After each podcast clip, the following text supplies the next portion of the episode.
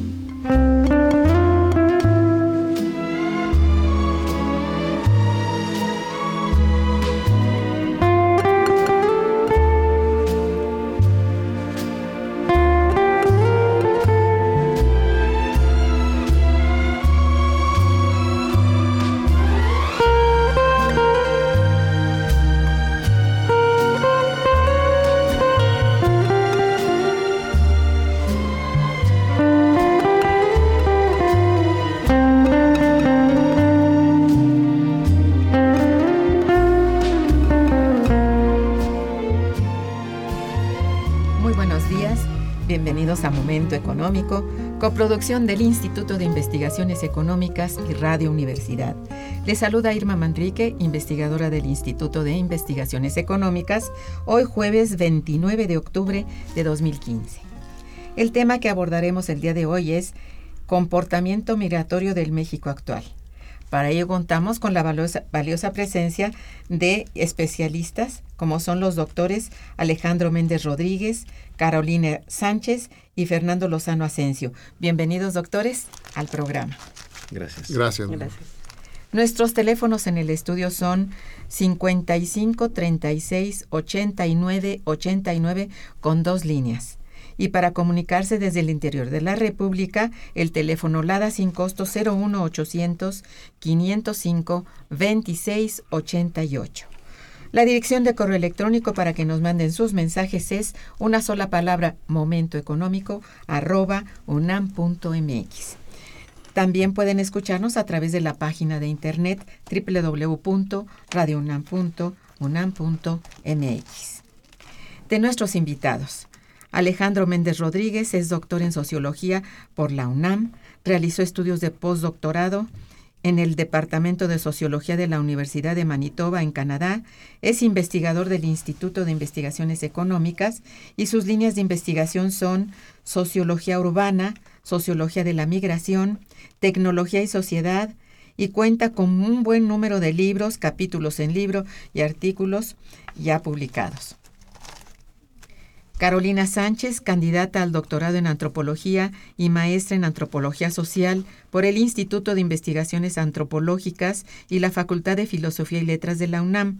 Es investigadora del Programa Universitario de Estudios de la Diversidad Cultural de la UNAM coordinadora del proyecto Estado del Desarrollo Económico y Social de los Pueblos Indígenas, estudios estatales que se llevan a cabo con las secretarías de pueblos indígenas de los estados de Chiapas, Michoacán y Guerrero y con el Centro de Artes Indígenas de Veracruz. Es co-coordinadora del proyecto Remesas, Migración y Desarrollo en las Comunidades Indígenas, profesora del curso colectivo México Nación Multicultural que se imparte en 12 facultades de la UNAM.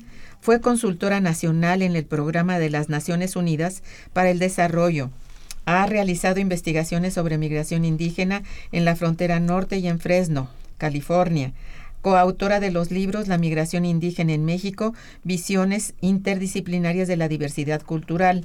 pueblos indígenas e indicadores de salud, transferencias salariales y migración indígena, remesas, migración y comunidades indígenas y coordinadora de la obra Estado del Desarrollo Económico y Social de los Pueblos Indígenas de Chiapas, estos tres últimos en prensa, entre otras publicaciones.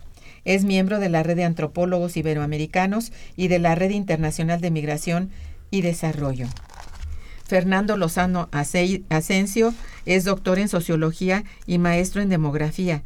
Es investigador titular del Centro Regional de Investigaciones Multidisciplinarias CRIM de la Universidad Nacional Autónoma de México, Campus Morelos. Durante los últimos 20 años ha trabajado temas relacionados con la migración México-Estados Unidos, las remesas de los migrantes, debate sobre el vínculo entre migración y desarrollo, la migración de recursos humanos, calificados, recursos humanos calificados en América Latina, migración internacional de retorno. Ha publicado más de 70 ensayos sobre estos temas. Sus libros más recientes son Migrantes calificados de América Latina y el Caribe, capacidades desaprovechadas. También remesas y recaudación tributaria en México, ambos publicados por el Departamento Editorial del CRIM UNAM. The Practice of Research on Migration and Mobilities, publicado en, en la editorial Springer, y Análisis Espacial de las Remesas, la Migración de Retorno y el Crecimiento Regional en México. Expresidente de la Asociación Latinoamericana de Población, integrante del Consejo Directivo de la Red Internacional de Migración y Desarrollo y miembro del Sistema Nacional de Investigadores Nivel 2. Bien, pues nuestros invitados del día de hoy han dado seguimiento puntual al fenómeno migratorio a través de diversas investigaciones y proyectos que han realizado. Al hacerlo, se han percatado de lo ocurrido en temas relacionados con las remesas, el desarrollo de comunidades indígenas, el empleo y la mano de obra, etc. El día de hoy se encuentran con nosotros justamente para hablarnos de la importancia de la migración de lo que ocurre actualmente con este fenómeno y de la relación actual entre México y Estados Unidos de América con respecto a este tema. Debemos decir que justamente también vienen a promover el segundo coloquio UNAM de Estudios Migratorios, cuyo título es Crisis de la Globalización, los Derechos Humanos y la Nueva Agenda de Investigación en Migración. Este eh, acontecimiento, este evento será los días 18 y 19 de noviembre del presente año en el auditorio del Instituto de Investigaciones Económicas de la UNAM, en el auditorio principal, eh, de llamado también maestro este, Ricardo Torres Gaitán. Eh, del programa y de la estructura de este coloquio quisiera pedir en primer lugar a bueno a nuestro compañero Alejandro Méndez que nos hable de ello su estructura a quién va dirigido eh, y de los principales pues personas, conferencistas magistrales, etcétera, que van a estar en este segundo coloquio. Por favor, Alejandro. Ah, muchas gracias y muy buenos días. En primer lugar, eh, debo agradecerte la, esta oportunidad que nos brindas para comunicarnos con tus radioescuchas. Eh, realmente para nosotros, los dos colegas y un servidor que estamos contigo, pues formamos parte de un seminario de investigación en la Universidad Nacional Autónoma de México. Este seminario lleva como título para identificarlo un seminario UNAM de estudios migratorios. Eh, este seminario es el resultado de una preocupación y de interés de una comunidad muy amplia de investigadores y de académicos de la UNAM que tienen como eje de sus trabajos de investigación el tema migratorio. Hace, muy brevemente, hace unos dos, tres años, que comenzó a cristalizarte esta idea de poder aglutinarnos en una, en, una, en una forma de trabajo tipo seminario para poder potenciar y para poder eh, dar una muestra de lo que la universidad, la UNAM, hace frente a un tema tan complicado, tan complejo como es la migración. De tal suerte que este seminario es notorio la participación de académicos de diferentes dependencias, de diferentes, de diferentes áreas de la universidad. En este caso, bueno, está nuestro colega Fernando del CRIM, llamado así amablemente CRIM, de la UNAM. Está, está Carolina también del programa universitario de la, de la diversidad cultural. cultural. Y hay colegas de sociales, de geografía, de la facultad, de la, del Instituto de, de, Jurídicas, de la Facultad de Medicina. O sea, hay una representación muy amplia. Interinstitucional. Interinstitucional, que es lo que demanda este tema, este problema, este fenómeno, este proceso de la migración. Claro. Ante eso, bueno, no sé, en este año nos planteamos como un gran reto hacer un seminario que verse sobre estos aspectos de la crisis, de la globalización, de las nuevas formas de expresión de la migración, de, los, de, la, de la problemática como se está viviendo. Y para ello se convocó a, un, a la comunidad universitaria, a, a, participar con ponencias muy bien dirigidas hacia estos temas que fueron los ejes, los ejes principales de este seminario y realmente tuvimos una respuesta bastante eh, positiva. Es decir, el programa que podemos ofrecer a la comunidad que, nos, que pueda asistir a este, a este coloquio, pues es de muy variados niveles. O sea, hay investigadores muy destacados, hay investigadores muy jóvenes, hay, hay, hay profesores de posgrado, o sea, hay una heterogeneidad y de disciplinas y de, y de, y de desarrollo académico. De tal manera que lo que te, en primer lugar puedo este, subrayar es de que es un coloquio que muestra de una manera muy amplia la diversidad de los temas.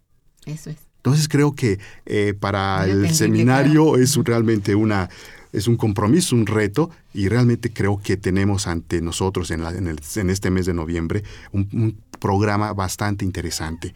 Entonces, este es el primer punto que quería comentarte, ¿no? Destacar, claro. Destacarte. A ver, una pregunta. 18 y 19 de noviembre, ¿en la mañana y la tarde? Eh, sí. Sí. Por favor, doctor. Eh, tenemos un programa eh, de dos días completos. ¿sí? Sí. En realidad estamos hablando de eh, una conferencia magistral que va a dar el, el, mismo día 18 de noviembre el profesor Sandro, Sandro Mesadra. ¿sí? Él es profesor de la Facultad de Ciencias Políticas de la Universidad de Bolonia, uh -huh. con una presentación muy, muy eh, sugerente, la perspectiva de la autonomía de las migraciones nuevos enfoques teóricos para comprender los movimientos humanos. Y a lo largo del, del, de, de, de, ese día vamos a tener eh, eh, tres mesas eh, redondas y al día siguiente otras tres eh, mesas, de tal suerte que eh, vamos a cubrir una, una, una, gran diversidad de temas. Uh -huh. Me gustaría insistir un poquito en el hecho de que este es el segundo coloquio de nuestro seminario. Muy bien. En el primer coloquio Básicamente lo que convocamos a la comunidad de profesores, investigadores, eh, eh, doctorantes fue a presentar sus agendas de investigación y a conocernos. ¿sí?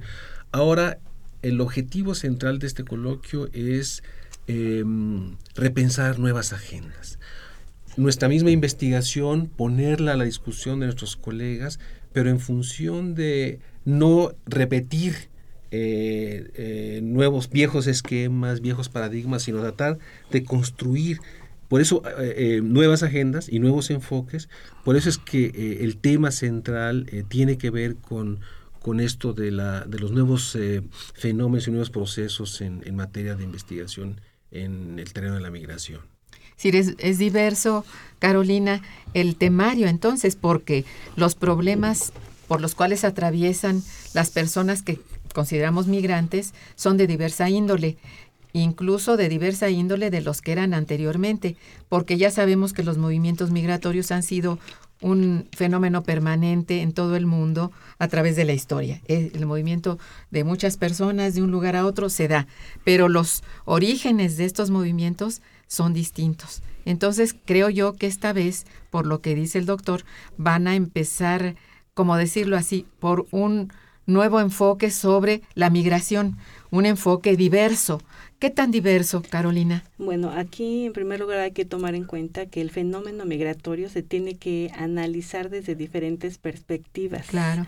Pero precisamente por el dinamismo que caracteriza la migración, tenemos que ir actualizando el conocimiento para ir registrando los procesos de cambio que se están dando eh, alrededor de, de, de, este fenómeno. Pero además de eso, es muy importante y creo que un aspecto fundamental de haber logrado eh, articular a este conjunto de investigadores de la UNAM es justamente la interdisciplina. la interdisciplina, el intercambio de experiencias este, entre la eh, gente que ha estado trabajando durante mucho tiempo este fenómeno para enriquecer justamente la reflexión y eh, este, de manera conjunta articular todo este conocimiento que se ha estado generando, ¿sí? para que el conocimiento del fenómeno no se aborde de forma fragmentada, sino este, articulada y desde diferentes disciplinas. Eso es, muy interesante. Alejandro, este, nosotros tenemos una vieja experiencia y muy dolorosa de eh, migrantes de nuestro país hacia el país del norte normalmente la migración ha sido, ha sido hacia ese país. Y bueno, el producto de esa migración ha sido también un, un envío de las llamadas remesas que contribuyen en mucho a la economía de la gente que permanece en el país, familiares pues de los que migran y bueno, que no siempre son los mismos. Aquí hay una diversidad de fenómenos que también son cambios en la migración de conacionales hacia los Estados Unidos. Vamos, este es uno de los problemas que nos toca de cerca, que son los nuestros, aunque no ignoramos todo lo que puede suceder eh, en, otros países eh, del globo terráqueo, que sabemos que son gravísimos y de gravísimas consecuencias que la migración que se da y, y el origen de esto es también diversísimo. Bueno, eh, si esto está enfocado dentro del coloquio, pues es de una riqueza extraordinaria. Pero, a ver, yo quiero empezar por un primer eh, acercamiento al fenómeno que sería cómo es actualmente ese movimiento migratorio de los conacionales, si este sigue siendo tan fuerte y de eso, de los mismos efectos que teníamos a decir hasta hace mm, cinco años, siete años, vamos, de, de, la última crisis a la fecha, de la última crisis aguda, porque podemos decir que no hemos salido de la crisis, qué pena, pero así es, ¿no? Pero de 2008 9 a la fecha ha habido cambios sustanciales en este movimiento y de qué tipo, no sé, si pudieras hablarnos, aunque sea un poco de esto, para abordar otros fenómenos que también van a ser vistos en el coloquio. por supuesto. El 2007-2008 se pueden considerar eh, un momento crítico para los movimientos de población, para la migración. El 2007, por ejemplo, se caracteriza porque esta punta del iceberg de la migración, que son las remesas, que se miden mucho, pues es cuando comienzan a descender. O sea, llega al 2007 con un nivel de crecimiento, pero a partir de ese año comienzan a disminuir. Esto habla, naturalmente, que la crisis económicas realmente a todos los procesos migratorios. Desde el punto de vista de, la, de los enfoques económicos, hay modelos muy llamémosle, muy, muy hechos, muy tradicionales, que te establecen mucho el que la migración es por labores, por, ser, por causas laborales. Esta idea hoy tiene que ser un poco reformulada a raíz de cómo se van dando los procesos de migración en estas condiciones. Porque si bien la crisis económica en el aspecto laboral en los países que de destino de la migración son notables, pareciera ser que esto tendría como corolario una baja, una baja de los procesos migratorios. Sin embargo, esto crece, esto se manifiesta, y no, y no solamente en cantidad, sino en la dificultad de estos procesos migratorios. Lo que hoy se, es muy notable en la prensa de toda la situación en la que se da la migración en el mundo, pues revela mucho este hecho en el que, a pesar de que hay, hay crisis económica, bajas del empleo, etcétera, sigue siendo una, una movilidad que está permanente. Podría decirse que va más allá del país del norte. Va mucho más allá. Es decir, el, para darte, no salirme ahorita del tema muy económico de las remesas, eh, realmente eh, hay países que dependen, no digo del 100%, pero un gran porcentaje de, de estos ingresos desde su población que trabaja en el extranjero. Sí. Hay países, los, los, el 10% de su Producto Interno Bruto, por ejemplo, en Filipinas, depende de esta, de esta participación. Así es. México también tiene una presencia muy fuerte de estas remesas en el espacio nacional. Todos los estados tienen una, reciben unos más, unos menos, este tipo de, de flujos económicos. De tal manera que la, el aspecto de la migración como lugar, como destinos de trabajo, sigue permanente. Sin embargo, hay muchísimos más elementos que vienen a hacer más complejo el problema y que creo que la diversidad de enfoques, bueno, o nuevos enfoques que se están planteando en el coloquio de la relación entre remesas, desarrollo, desarrollo económico, para, empezar, ¿no? Doctor. Sí. Eh, la migración México-Estados Unidos vive en este momento un momento eh, un escenario sumamente distinto al que se vivía hace 15 años y agudizado por la crisis. Sí. Algunas de los eh, que caracteriza estos cambios, este nuevo escenario es se ha detenido este crecimiento impresionante de la migración mexicana en aquel país. Ha aumentado las tasas de retorno de una manera sustancial. Eh, las remesas, si bien tuvieron su este su pico en el 2007 y empezaron a declinar, ahorita se han estabilizado, pero digamos ya no con esa tendencia que tenían de crecimiento exponencial. ¿Y esto a qué se debe? Esto se debe a que eh, los Estados Unidos han reforzado una política migratoria eh, de control fronterizo, y sobre todo de, eh, de, mm, aprehensiones y deportaciones que criminaliza la migración. Entonces, es, esto definitivamente ha tenido un impacto muy fuerte en nuestro país la, opción, la estrategia de emigrar para poder lograr un mejor nivel de vida ya no está, ya no está tan a la mano, ¿sí? Sobre todo para aquellos que no tienen la documentación para poder este, eh, viajar al otro país. Los que, los que tienen países, los que tienen redes y los que por, por muchísimos años han establecido este vínculo transnacional, continúan yendo, ¿sí? porque la migración no es que no se haya terminado, se ha desacelerado, pero como nueva opción sí se ha visto sumamente golpeada. ¿no? Sí. Y, en ese sentido, eh, eh, creo que, que eh, en algunas regiones del país, ¿sí? algunos autores lo han llamado como colapso migratorio. nuestro colega Jorge Durán habla de en el centro occidente de México de situación. ¿Por qué? Porque la opción de emigrar internacionalmente se ve mm. cada vez más limitada, más restringida. ¿sí? Y este y eso habla precisamente de un nuevo nuevo escenario. Habría muchos ejemplos de otras regiones pero eh, yo nada más quería dar, este puntualizar estos cambios que sí sí hay una especie de, de estancamiento digamos en cuanto al movimiento migratorio. Que, que las remesas ahora son mayores por revaluación, digamos, porque realmente el que recibe dólares ahora le dan más pesos por, por la misma desvalorización de nuestra moneda pero no es porque vayan más o porque reciban más, más salario allá. Creo que eso no está presente, me parece, no sé, ustedes son los especialistas, pero eh, sí ha habido también un cambio de migración, cambio en el en los personajes que migran. ¿No es cierto, Carolina? Efectivamente, o sea, lo que nos encontramos paralelamente a lo mencionado por el doctor Lozano es que se ha diversificado no solamente los destinos en donde se está moviendo la población. Exacto. Por ejemplo, si pensamos, para poner un ejemplo, el, el caso de la población indígena, había una tendencia en desplazarse sobre todo a California y ahora nos encontramos con que se han diversificado los destinos en donde se registra la presencia de población indígena. ¿Cómo cuáles? Por ejemplo, eh, hay presencia en Nueva York. Ah, dentro del mismo país. Dentro del mismo país, sí. Ah, bueno, pero también hay presencia de población indígena en Canadá. ¿sí? Cierto. Este, pero además de eso también eh, la migración había tendido a que eh, el perfil de los migrantes, por ejemplo, era sobre todo de un tipo, pero ahorita se ha diversificado porque hay una mayor presencia también de mujeres o de o hay también migraciones de familias completas, ¿sí?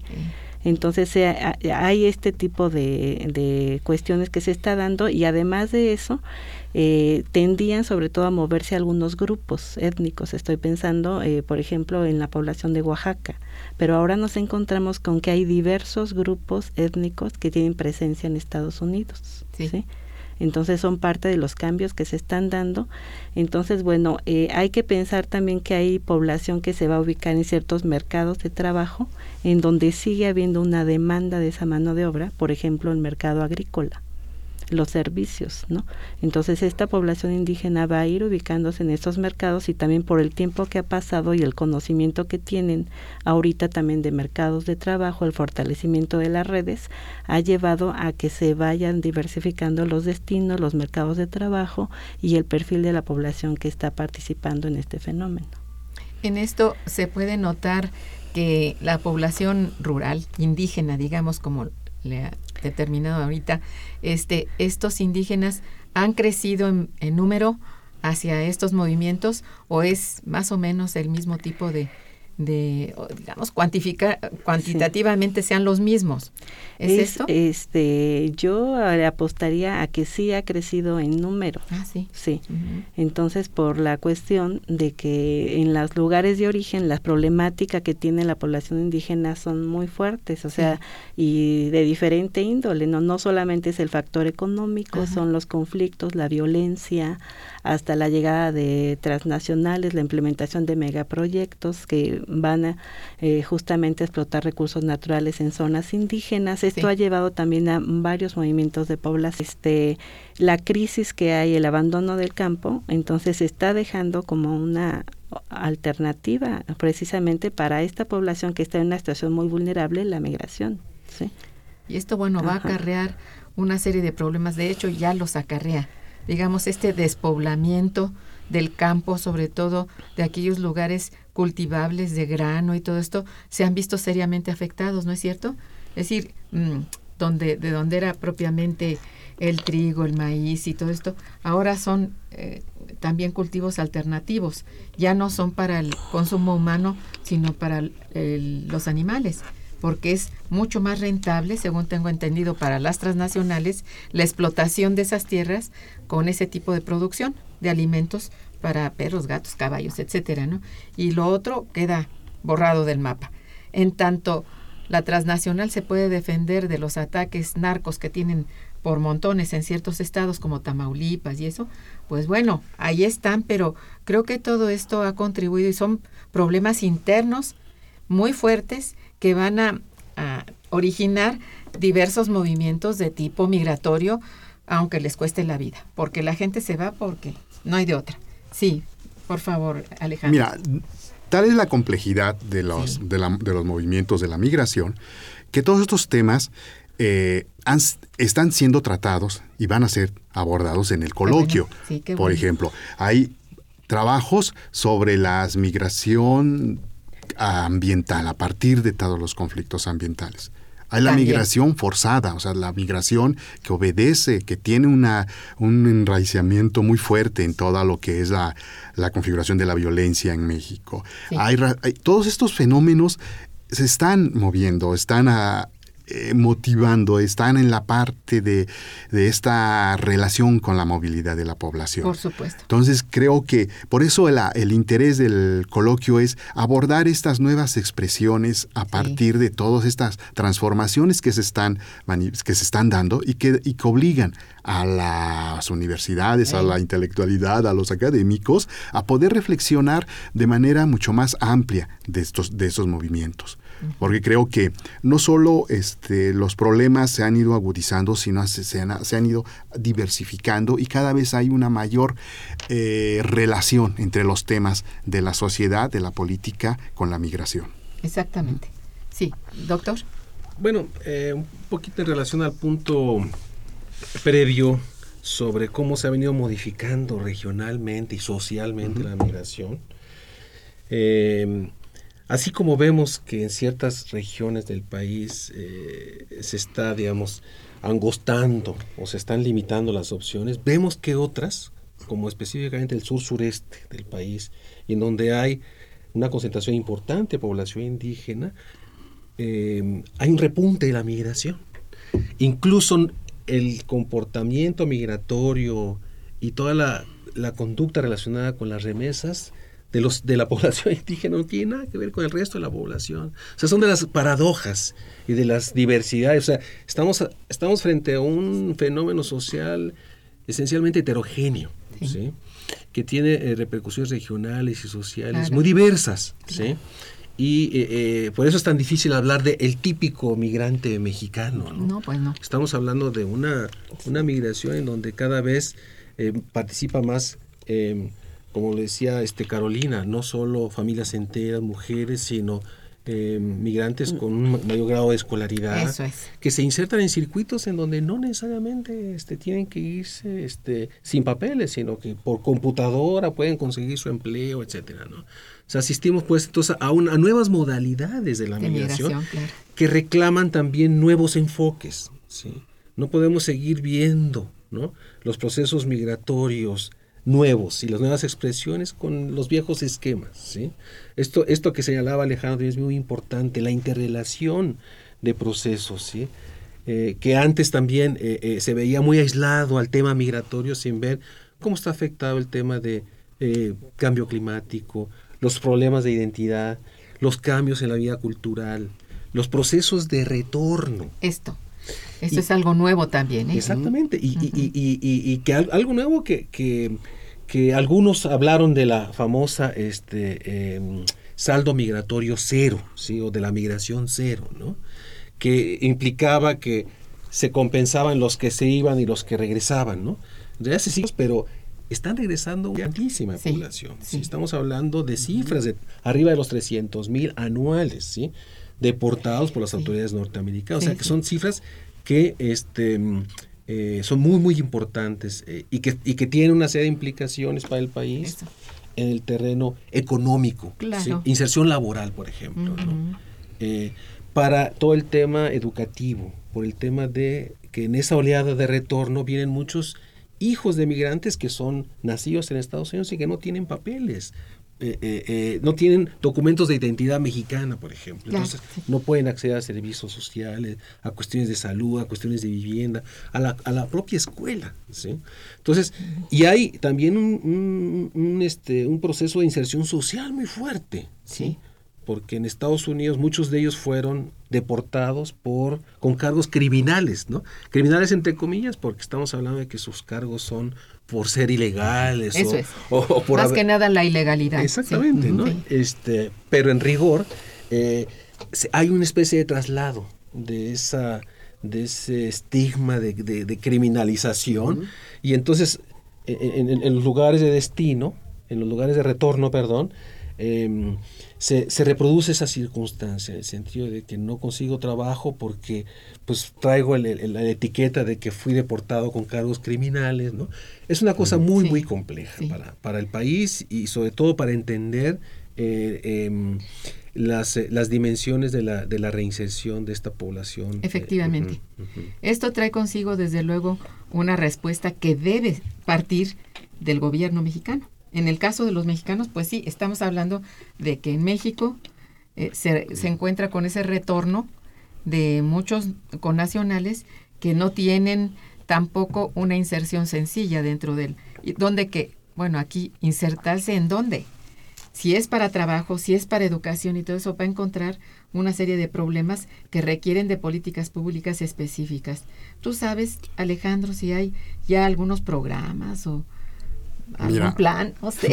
antes de eso, lo, lo principal es de que las migraciones transforman, transforman a las instituciones, mm. entran a una dinámica de cambio frente a estructuras y que en nuestro país eh, siempre va atrás. Es decir... Es una pena, pero así... Eh, el siglo XX, un siglo donde la migración fue importantísima para México, hubo una escasa política para eh, tratar este tipo de fenómenos. De hecho, era una agenda poco abordada, o sea, ya hasta el final del siglo XX. Entonces era una, una parte que se dejó casi casi en una gran ausencia. Cierto. A pesar de que la migración comenzó a transformar las instituciones comenzó a hacer eh, cambios, propone, fue, tener, tiene una fuerza la migración que, que, hace cambios. En este siglo realmente es mucho más evidente mucho más evidente hoy el tema de retorno, naturalmente que pone en, no digo, pone en la mesa de las agendas gubernamentales un tema que debe de ser urgentemente atendido.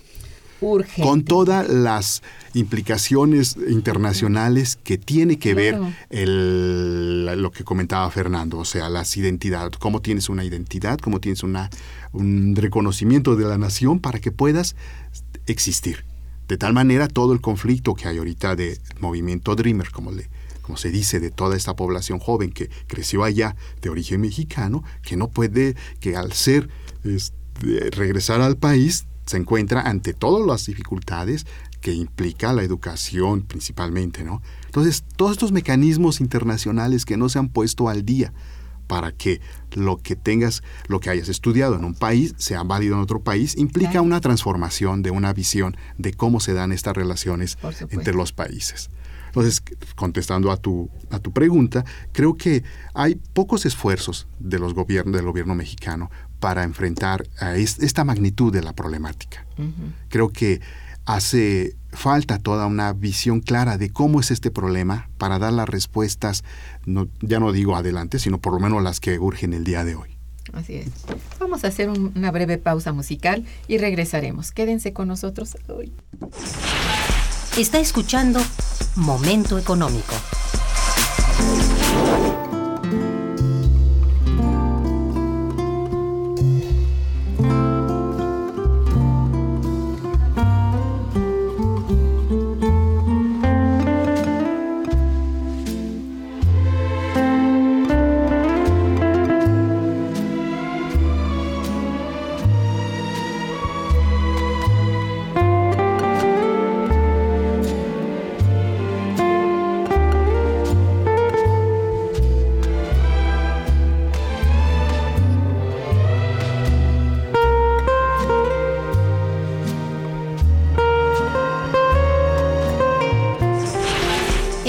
Cabina 55 36 89 89.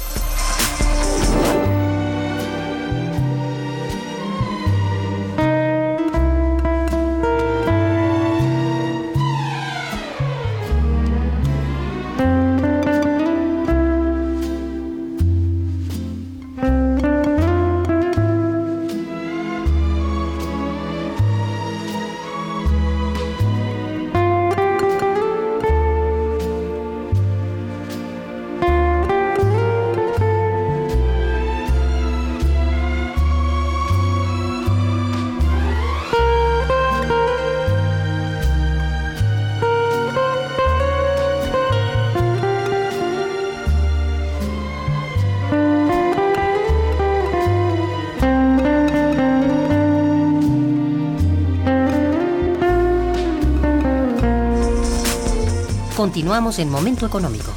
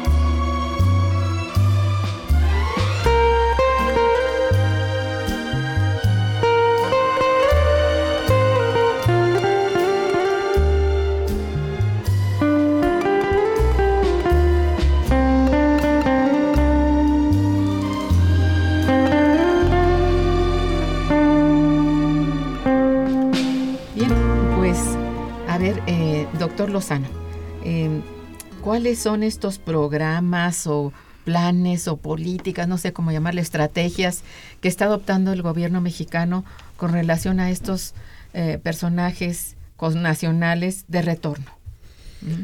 El gobierno federal tiene un programa muy importante que se llama Somos Mexicanos de la Secretaría de Gobernación. Cualquiera de nosotros puede entrar a la página web y, lo puede encontrar. O sea, ¿cuál es el, problema de que son eh, programas que tienen muy pocos recursos o no simplemente no tienen recursos?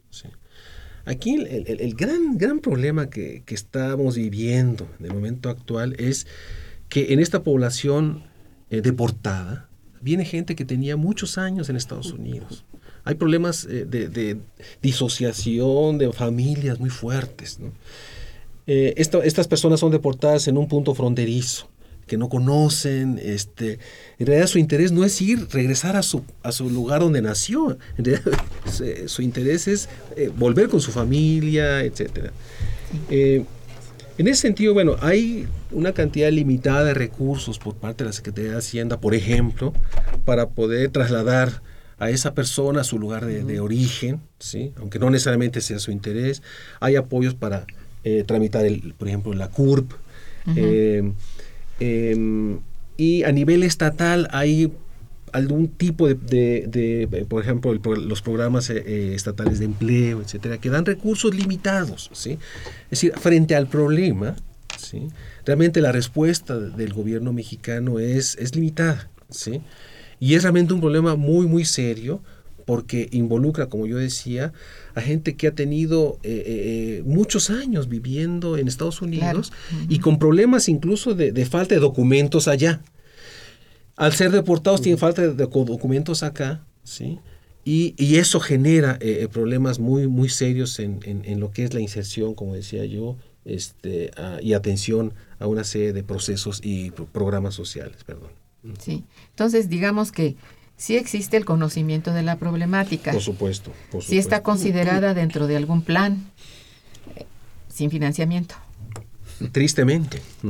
Bueno, ese sigue siendo un punto nodal en casi todos los programas y planes y estrategias en el famoso Plan Nacional de Desarrollo que se viene instrumentando desde otros gobiernos, ¿no? Otras gestiones gubernamentales, pero que siguen sobre todo con el problema de poco o nulo financiamiento. Eh, sí existen pronunciamientos, es, bueno, quizá buenos, buenas intenciones, entre comillas, pero si no hay detrás recurso, esto es, bueno, sencillamente ocioso. No se está resolviendo problema alguno. Es más, se está dejando que se acumule y que se resuelva de la peor manera. ¿Eh? con mayor violencia. Y ahí es donde entra el, reclamo de los migrantes. Y nosotros estamos metiéndole al país nuestras remesas, ¿no? En el 2014 fueron 23 mil millones de dólares. O sea, comparen esa cantidad con cualquier otro rubro este, del, de económico. Es muy poderoso. exactamente. Entonces, ¿qué estamos recibiendo a cambio? O sea, son apoyos realmente sumamente limitados. Así es. Apoyos, no financiamiento. No, eh, el, bueno, está el programa 3x1. ¿Sí? Oh, este programa que, bueno, que está ahí con un esquema, con lineamientos de, hace muchos años, que ya hemos, hemos había evaluaciones tras evaluaciones que han visto que está, es un esquema muy oxidado, ¿sí? porque no está participando realmente la comunidad de migrantes en estos programas, ¿sí?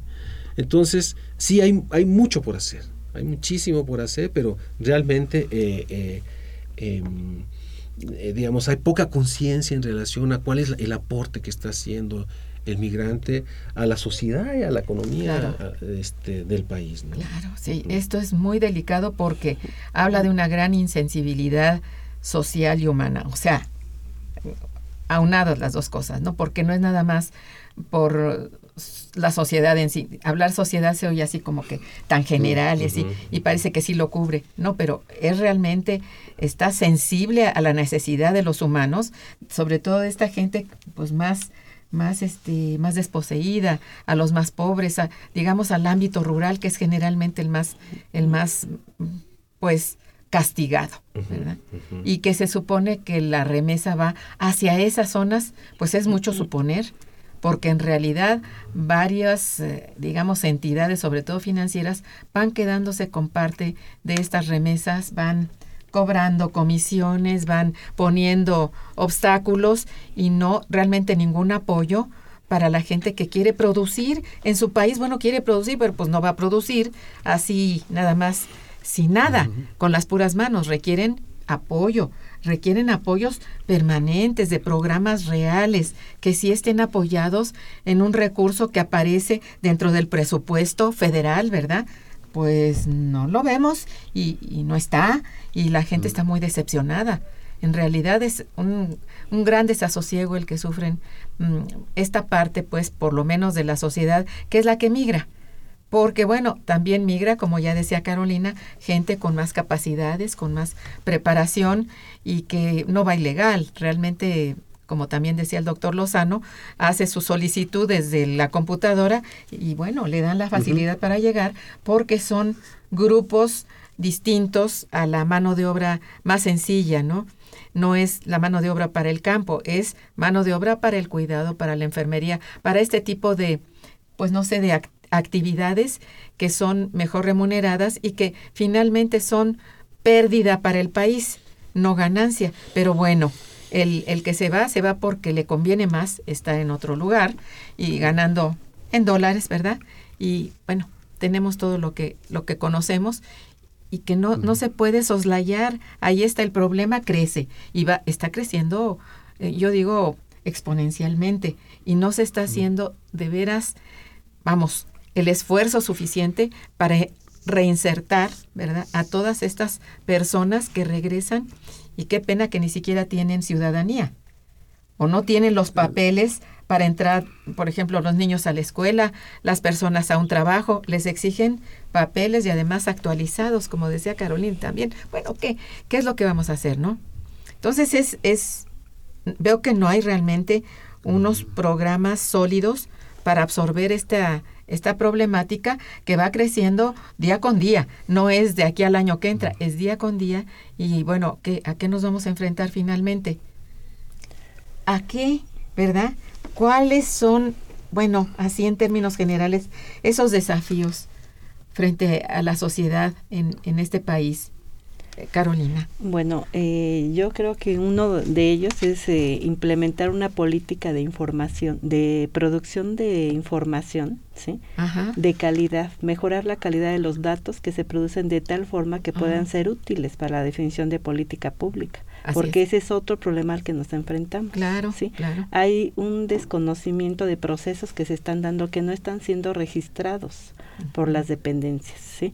Hay población, por ejemplo, la que ingresa a territorio mexicano que viene de centro de Sudamérica, que llega a alguna dependencia por alguna necesidad de atención, por ejemplo, en materia de salud, y no se hace un registro de ese tipo de fenómenos que se están dando también y que requieren también una atención. ¿sí? Y lo mismo pasa en el caso de otros sectores de la población, por ejemplo, la población indígena. No se hace un registro de, de cómo, eh, en el caso de las remesas, por ejemplo, cuánto de este dinero es eh, dinero que fue resultado del trabajo de la población indígena y que está llegando a las comunidades y que resulta que parte de ese recurso se utiliza para la infraestructura comunitaria. Entonces la población indígena está aportando a cubrir gastos que deberían de ser cubiertos por el gobierno. sí, Entonces, eh, eh, otra parte de este recurso se utiliza para cubrir la alimentación de la población que se queda mejorar infraestructura de, de, la clínica que hay en la comunidad, mejorar los caminos, mejorar eh, la escuela, ¿sí? Entonces no hay un impacto significativo en, eh, por decir, en la, en la, economía de estas comunidades y todo este tipo de procesos eh, son invisibles, no se registran en la información. Ciertamente. Entonces vemos nada más el volumen de dinero que entra eh, este, vía las remesas, todas las divisas que genera, pero hacia cuál es el proceso que sigue. Se pulveriza todo este dinero y no se nota un cambio en la economía, pero además de eso está cubriendo eh, eh, responsabilidades que deberían de ser del gobierno. Sí, por ejemplo, algo que comentábamos un poco antes del programa, que están realmente participando, eh, tributando, o sea, son contribuyentes por lo menos mediante uno de los impuestos más pesados, que es el IVA. Ahí todos están contribuyendo y dirán ellos, bueno, ¿y, y cuál es el, el, la, la, reciprocidad del Estado cuando fiscalmente estamos contribuyendo a un, a un presupuesto que no, no estamos ahí, no figuramos, somos invisibles en el presupuesto de la federación. ¿No es cierto? Entonces esto es eh, francamente, vamos, una serie de problemas que venimos desde luego en este programa señalando, pero que ya vistos así en, en, una comunidad tan vulnerable como es la de los migrantes, pues es totalmente injusta, ¿no? Como bien decía Carolina, bueno, si hay una ley de la información, hay la ley de información, ¿eh? de transparencia e información, o de información y transparencia. Mm. Bueno, a ver, ¿y para qué le sirve a la generalidad de las personas que no tiene o no entiende incluso esa información. ¿Qué hace el gobierno por hacerle llegar esa información de manera clara, que sepan a qué atenerse cuando ya están aquí, cuando no es su deseo ni siquiera de estar aquí, pero bueno, de alguna manera fueron ya este repatriados y tienen que, bueno, si entraron a su patria de nuevo, pues tiene que ser recibida de otra manera. No vienen así gratuitamente, no son carga, no, vienen habiendo traído remesas o enviado remesas y además generando impuesto al valor agregado, por lo pronto. Sí, Alejandro, por favor. Sí, aparte de lo que comenta Carolina de la, de la precisión de la información, creo que lo, lo me centraría en que hace falta una visión más integral de lo que es la migración. Por supuesto. En este tema del retorno, cuando comentaba que, que el, el espacio mexicano se ve atrasado hacia todas estas situaciones, es porque en el mundo se vive el retorno.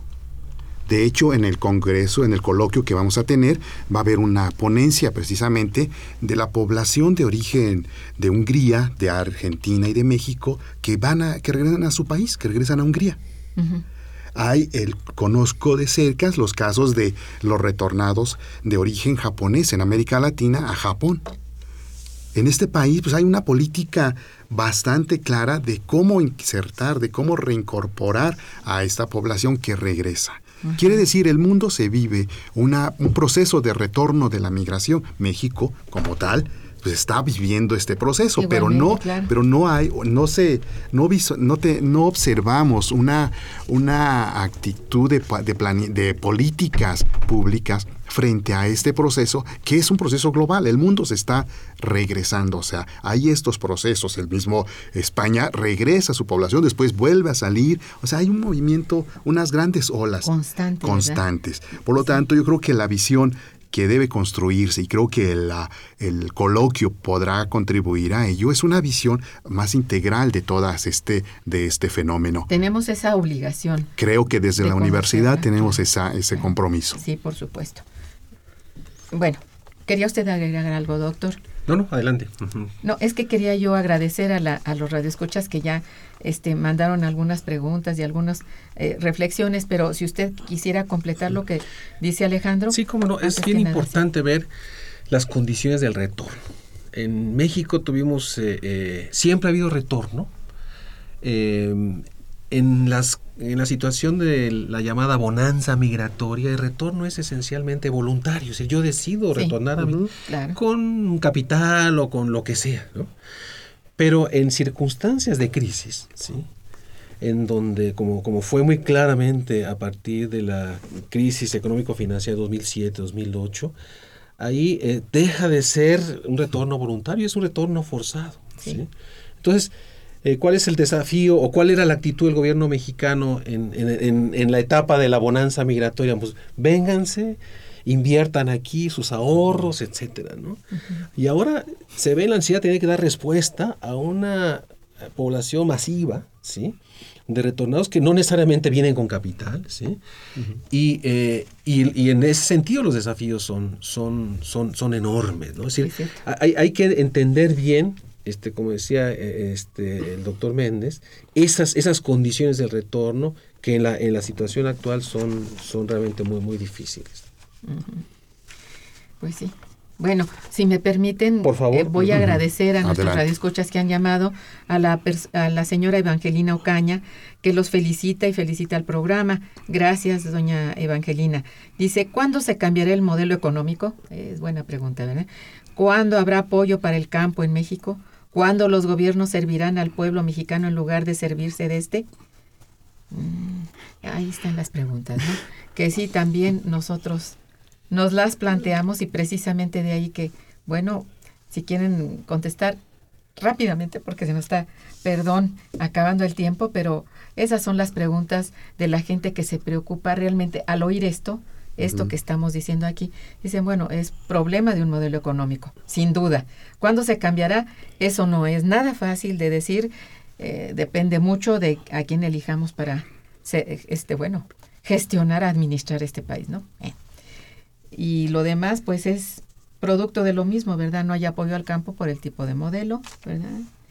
Eh, ¿Cuándo servirán al pueblo los gobiernos? Em, bueno, en la medida en que también este, tengamos suficiente fuerza para expresar nuestra, eh, bueno, nuestra idea de lo que debe ser, de lo que no tenemos y que hemos elegido a diputados, senadores y, y presidente que no voltean para ver al pueblo. Bueno, esto sí depende de la sociedad civil. Lo siento, pero así es, ¿no? En mucho. Y, nada más muy rápidamente, en relación al tema que nos ocupa, los migrantes han sido un factor de cambio. Sí. Han transformado, han, han implicado inversiones este, históricas en, en, regiones agrícolas, han elevado, incluso se dice que los niveles de pobreza serían muchísimo mayores si no hubiera, digamos, toda esa contribución de los migrantes.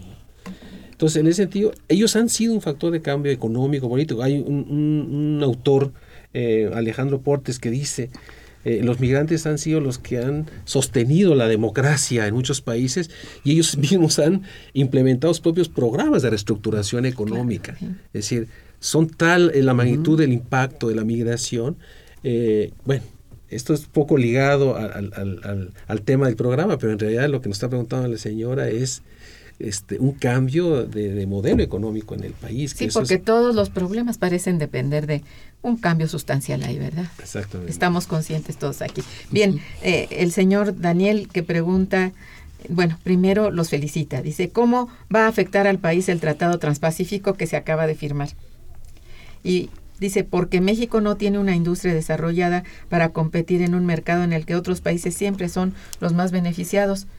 Creo que pregunta y responde, ¿verdad? Creo que sí. Es una pena, pero así ocurre, señora, señor Daniel.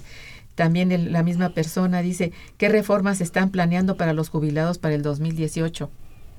Bueno, aún no sale la nueva ley y nos tememos que haya un cambio muy sustancial respecto a ello. Dice, porque no se escucha nada respecto a esta población de la cual dependemos de una pensión. Sí, tiene razón en preocuparse. Esa reforma estructural que viene aunada a las que ya conocemos es bastante pesada y difícil de, digerir, porque parece que van más bien a disminuir y a, a cancelar las pensiones. Entonces hay que prepararnos para luchar por ello, si es que podemos hacerlo, o este empezar a ahorrar, ¿verdad? En este momento. es muy grave. Bien, este siento mucho que no tenemos ya tiempo porque se nos quedaron algunas preguntas importantes, pero quiero recordarles a todos nuestros radioescuchas que hay un segundo coloquio para los estudios migratorios que se realizará en el Instituto de Investigaciones Económicas 18 y 19 de noviembre eh, de las 9 de la mañana o más o menos de las 10, ¿verdad? Porque este fue el primer día para la inauguración pero entre nueve y media y seis de la tarde más y seis de la tarde. cuenten con que habrá suficientes em, bueno hay temas tan bonitos identidad cultura integración social desafíos jurídicos globales y derechos humanos de los migrantes movimientos sociales de los migrantes migración de retorno y desplazamiento forzado interno e internacional.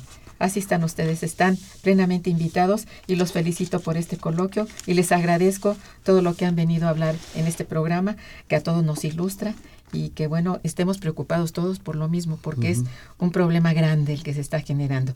Muchas gracias, doctores. Muchas gracias. Muchas gracias, queridos radioescuchas. Estuvo en los controles técnicos Socorro Montes, en la producción Santiago Hernández y Araceli Martínez, en la coordinación y conducción una servidora, Irma Manrique, quien les decía, muy buen día, pero mejor fin de semana. Gracias. Momento económico. Radio UNAM y el Instituto de Investigaciones Económicas presentó Momento Económico. Momento Económico.